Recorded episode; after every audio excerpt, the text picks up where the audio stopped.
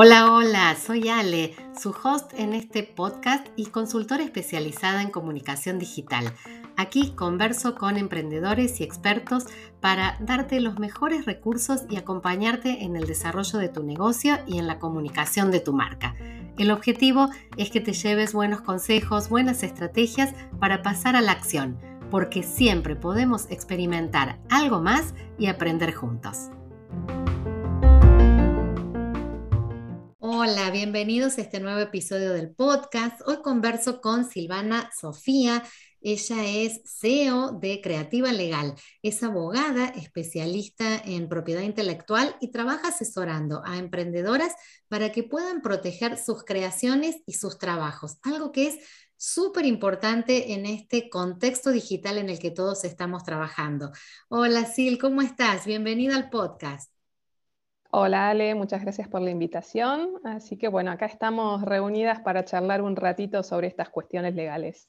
Totalmente, y será un gusto y esperamos que quienes estén del otro lado también encuentren mucho valor en esto que eh, vamos a tratar hoy, porque yo creo que es una pieza clave que muchas veces nos olvidamos de tener en cuenta, ¿no? Cuando los, las emprendedoras iniciamos nuestro trabajo, pocas veces nos planteamos desde el inicio, así desde el vamos, la protección legal de nuestro negocio o de lo que hacemos. Quizás no, no lo vemos prioritario, no lo vemos importante, pero estoy segura que vos eh, podés darnos otra mirada sobre esto y contarnos por qué es importante tener una protección legal cuando estamos iniciando un negocio. Bueno, en realidad cuando hablamos de eh, iniciar un negocio, un negocio digital, un emprendimiento, eh, lo que tenemos que hacer primeramente es partir de una base sólida, ¿no? Como cualquier empresa en la que uno se embarca. Eh, hablando puntualmente de lo que es el mundo en redes, es fundamental que lo primero que se proteja es la marca como activo fundamental, activo intangible de un negocio, de un, emprendimiento, ¿sí? Entonces, lo que hace a la importancia de la marca en sí es primero que te convierte en dueño, en dueña de ese nombre que te va a diferenciar frente a tu competencia, que es algo crucial que quizá no se dan cuenta al inicio con todas las ganas de, meterle al emprendimiento y se olvidan que lo fundamental es hacer la reserva del nombre, porque con la reserva de este nombre uno después se convierte en el dueño y nadie más lo puede usar en todo el país. Entonces es importantísimo poder diferenciarse con el nombre en el que uno le mete tantas ganas, tanto trabajo para diferenciarse con la identidad de la marca y un montón de cosas, de aspectos que hacen al mundo emprendedor. Entonces, si estamos seguros que nuestro emprendimiento no es un hobby, lo primero que hay que hacer es asegurarnos que ese nombre nos va a pertenecer a nosotros por lo menos por 10 años, que tenemos obviamente opción de tenerlo de por vida, pero el punto inicial es el nombre. De ahí en adelante tenemos distintas protecciones legales que, bueno, ahora lo vamos a ir viendo a lo largo de la charla, Ale. ¿Te parece? Me parece, sí, sí, por supuesto. Me parece genial esto que decís, ¿no? Cuando ya nos damos cuenta de que estamos emprendiendo en serio, de que este va a ser para nosotros un proyecto de vida, un proyecto profesional, no es un hobby nada más. Bueno, ya tomar acción con respecto a esta protección legal. Eh, vos mencionabas recién, proteger la marca es quizás el punto uno. ¿Qué otras formas tenemos de protegernos legalmente, incluso más allá de la marca? Bueno, eh, acá vamos a tener que hacer una diferenciación en lo que es eh, el emprendedor de servicios y quien emprende a través de productos. En cuanto a lo que es productos, tenemos lo común a los dos es la marca. Viene primero el paso uno, como decías, registro de marca. Y en cuanto a emprendimientos de productos, tenemos también, dependiendo la originalidad, la innovación del producto, podemos hacer registro de ciertos productos, por un lado. En lo que atañe a los emprendimientos de servicios, acá no tenemos productos para proteger, pero sí tenemos contenido. Entonces, podemos hacer una protección del contenido creativo que los emprendimientos de servicios, como por ejemplo eh, un ebook, un taller, un curso y demás, se pueden proteger y es eh, lo lógico que estén protegidos, más con el boom de, los eh, cursos virtuales y demás, que, están tan en auge en este momento y están tan al alcance de cualquiera que puede descargárselos, incluso los recursos gratuitos, es importantísimo que estén protegidos. Acá tenemos entonces las marcas por un lado, el registro de productos por el otro y la protección de derechos de autor por otro lado. Esto en cuanto a las protecciones, ¿sí? Por otro lado, también es, importante quienes tengan algún sitio web, que se manejen por venta de productos a través de una tienda online, que tengan también establecidas las políticas legales que van a ser en, grandes rasgos las reglas de juego que van a tener ustedes como, emprendedores con eh, sus consumidores, con sus usuarios de, la web o de la tienda online. Entonces es importante que al menos estos aspectos los tengan en claro lo puedan ir implementando, quizá no todos de golpe, pero sí se establezcan un orden de prioridades como para saber a través de un mapa legal cuál sería el siguiente paso para tener cubierto en algún momento todas estas instituciones jurídicas que van a hacer a que el emprendimiento, además de dejar de ser un hobby, ya tome una estructura legal importante y obviamente se va a tomar con distinta seriedad a través de los consumidores. Esto es súper importante, esto que, nos traes eh, también con respecto a los clientes, ¿no? Porque de alguna manera el cliente también se siente respaldado cuando en una tienda virtual encuentra que hay un marco de protección, que tiene determinadas garantías, pero esto lo tiene que ofrecer el emprendedor, el dueño del negocio, es el que tiene que dar este primer paso.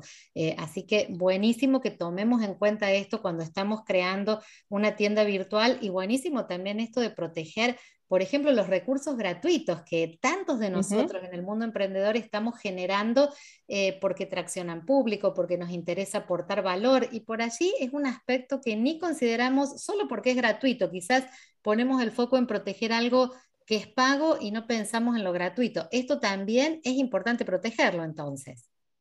Exacto, porque en realidad eh, si nosotros consideramos que este recurso gratuito tiene nuestra impronta, nuestra creatividad y queremos resguardarlo, es conveniente tenerlo protegido. Acá hay que hacer una, salvedad, Ale.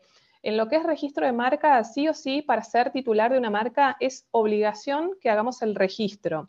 En cuanto a derechos de autor, somos considerados autores desde el momento mismo en que terminamos la obra. Llámese obra lo que sea, ya sea un cuadro, ya sea un copy de Instagram, eh, bueno, cualquier, un ebook, un taller, lo que sea lo que hacemos al proteger los derechos de autor no es eh, generar los derechos, porque ya los tenemos. Lo que estamos haciendo es generar una prueba sobre estos derechos. ¿Para qué?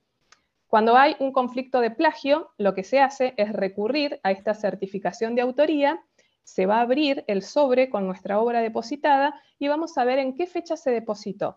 Entonces se va a hacer una eh, un cotejo, en realidad, de la fecha en la que uno depositó la obra con la fecha en la que el supuesto eh, que está copiando eh, ha subido a, Internet o, donde sea ¿no? la obra que es copia de la nuestra. Es a los efectos probatorios. Muy, muy interesante todo esto y, aprendemos un montón, verdaderamente hay un montón de recursos que nos pueden ayudar a protegernos. Si, volvemos al punto uno que nos dijiste, ¿no? El punto uno es protejan su marca, este es un activo importantísimo, con este activo salís al mercado, te distinguís. ¿Qué trámite implica registrar una marca? ¿Es muy largo? ¿Y, qué beneficios obtenemos por tener la marca registrada? Bien, si querés arrancamos por los beneficios principales, que el primero es el que ya dijimos, que, que te convertís en dueño, dueña de la marca como fundamental. Eh, esto hace que excluyas otras personas del uso, ¿sí? Entonces te defiende también frente a terceros que quieran usar esa marca. Por otro lado, también te va a permitir dar franquicias de tu marca, poder licenciarla, poder venderla.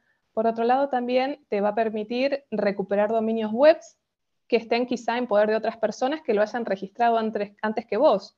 ¿Y esto por qué? Porque tiene mayor importancia tener el título de la marca que tener un dominio web registrado en nick.ar. ¿sí? Entonces, en este caso, vas a poder con el título de tu marca pedirle a la otra persona que cese en el uso de ese dominio que ya había comprado, pero vos tenés preferencia por ser titular marcario. Y por otro lado, en realidad, que es algo que engloba, engloba todo, va a defender en realidad todo tu trabajo y todo el esfuerzo y la inversión, que es lo más importante, la inversión que estés haciendo en tu negocio, en tu emprendimiento, siempre va a ir arriba de la base, que es el registro de la marca, ¿no? Que como decíamos, es el activo intangible más importante. Y a partir de ahí hay que ir creando todo y la inversión, bueno, es fundamental que esté en base segura como, como es el registro. Esto en cuanto a las principales, los principales beneficios que trae tener una marca registrada. Después, en cuanto al procedimiento, hay que dejar en claro que no es un trámite, ¿sí? Quizá lo que es derecho de autor sí puede ser tomado más como trámite porque es algo, una gestión mucho más corta que puede estar entre 10 días y un mes. En cambio, en lo que es eh, registro de marca estamos hablando de año y medio a dos. ¿sí? Entre 18 y 24 meses va a estar recién el título de la marca en el caso de que salga todo bien. Eh, no sé si querés que entremos un poco en detalle sobre lo que es el proceso. algunos hitos que nos puedas contar de, este proceso, pero ya con las fechas que nos estás dando, sabemos que es importante empezarlo porque es algo que eh, tiene un plazo prolongado, ¿no? Entonces hay que empezarlo cuanto antes. Sí, sí. Y el primer paso, el paso cero de este registro, arranca en realidad con algo que por ahí una persona que quiere registrar su marca piensa que es ingresar a la página del INPI completar el formulario y después se olvida. Y lamento decirles que no es así. Tenemos un paso cero, que es el paso de la búsqueda de antecedentes marcarios, donde se va a hacer una búsqueda para verificar primero si la marca existe, idéntica, y después si la marca es similar a otras que ya estén registradas o que hayan ingresado antes que la nuestra. Y esta búsqueda de similitudes se hace tanto con las cuestiones gráficas de logo como con las cuestiones eh, ya sean gramaticales o fonéticas puede ser que no se escriban igual, pero que suenen igual, eh, también con las traducciones en distintos idiomas. Así que hay que hacer una búsqueda un poquito exhaustiva, no es solamente meterse en Google y buscar. Tal cual, por eso en esto apoyarnos en un profesional eh, creo que debe ser el, mejor camino para ese paso cero eh, antes de que nos metamos en el trámite de registro. Exacto. Si vos me preguntás si recomiendo hacer el registro de marca solos, la verdad que este proceso no lo recomiendo justamente porque es un proceso. En cambio, la protección de derechos de autor sí podrían hacerla solos, porque ya es más eh, lo que es un trámite.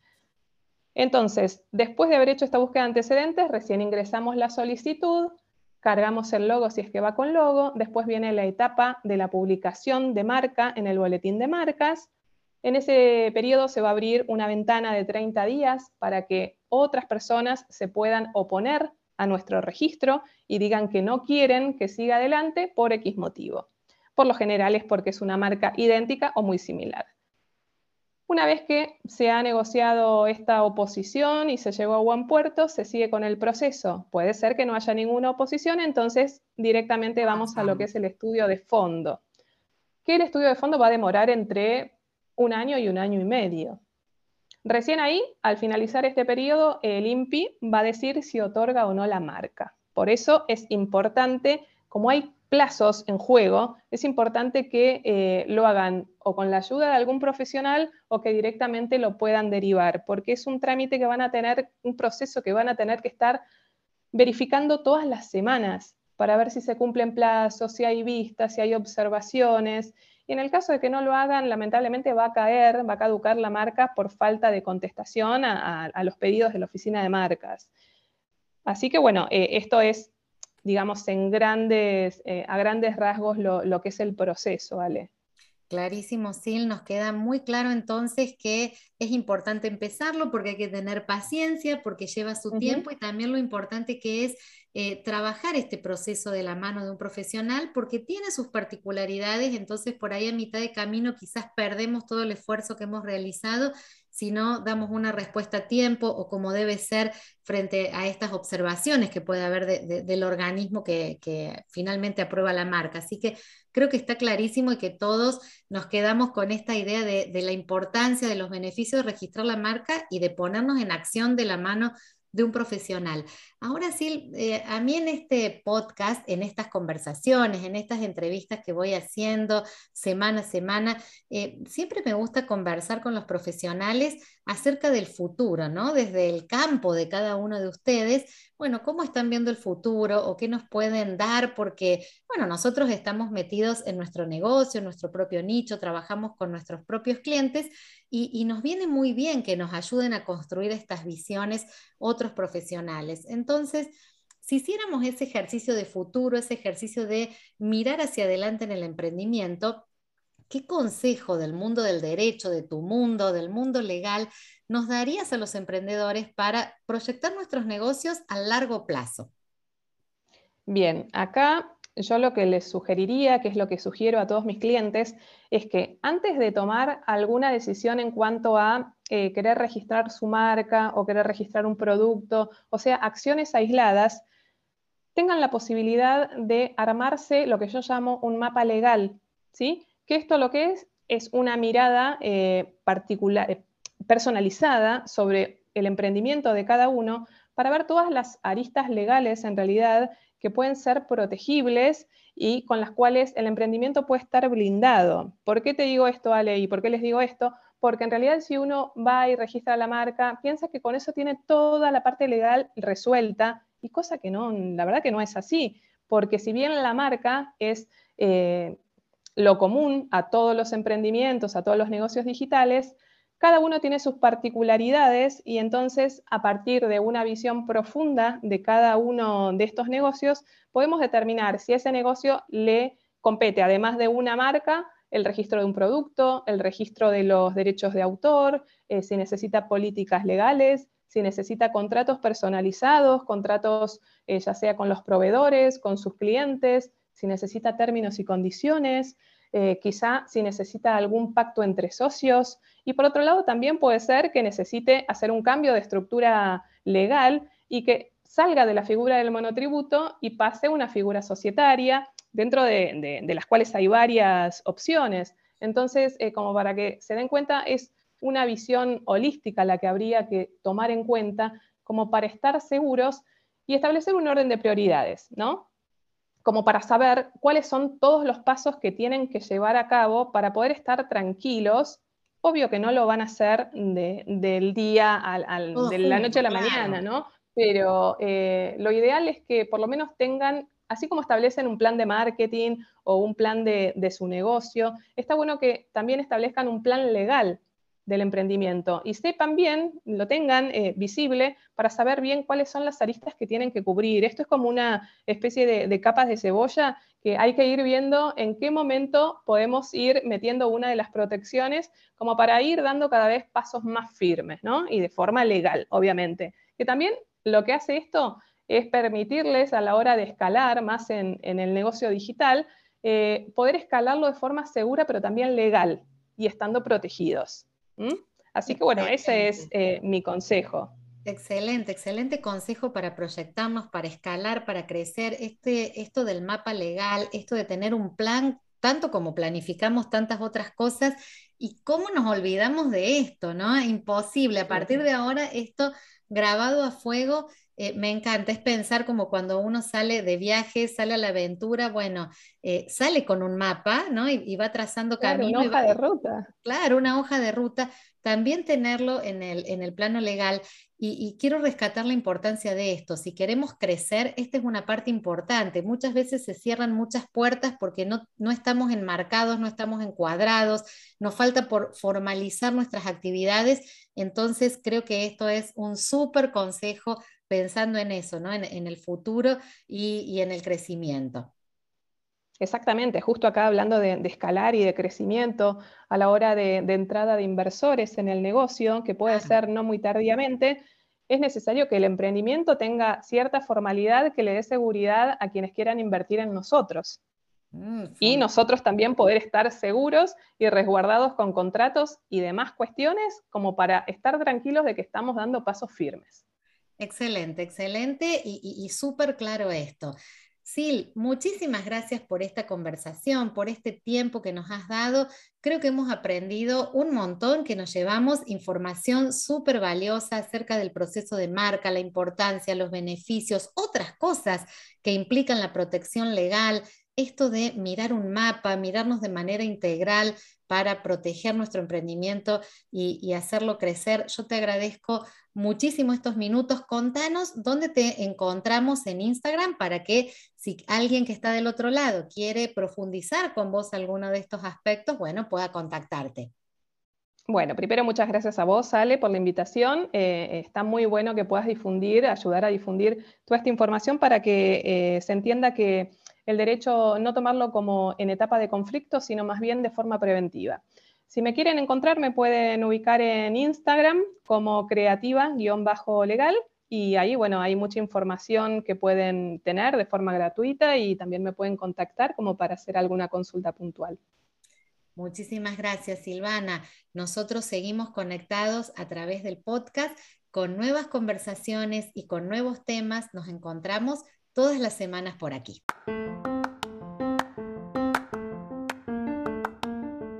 Gracias por escuchar este episodio.